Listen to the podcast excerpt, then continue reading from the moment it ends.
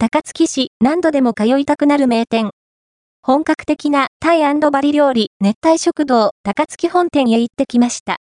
さて、今日は2022年1月に城北町へ移転リニューアルオープンした熱帯食堂高槻本店をご紹介。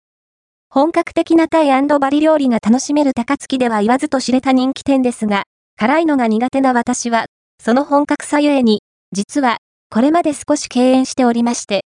城北町への移転リニューアルオープンを機に、お友達とランチタイムに行ってきましたよ。大きな窓から光が差し込んで、思いのほか店内は明るく、南の島のカフェのような雰囲気。席について驚いたのが、この豊富なランチメニューです。週替わりおかずランチや週替わり麺ランチ、週替わり満腹ご飯ランチやタイカレーランチさらに日替わりのっけご飯ランチに、熱帯スペシャルランチや気まぐれなしチャンプルそして嬉しいお子様セットもありましたよ。ということで、お友達は熱帯スペシャルランチを、私は週替わり満腹ご飯ランチ後のカオムートゥンを注文。美味しそう。しかも、このボリューム、終えすぎませんか？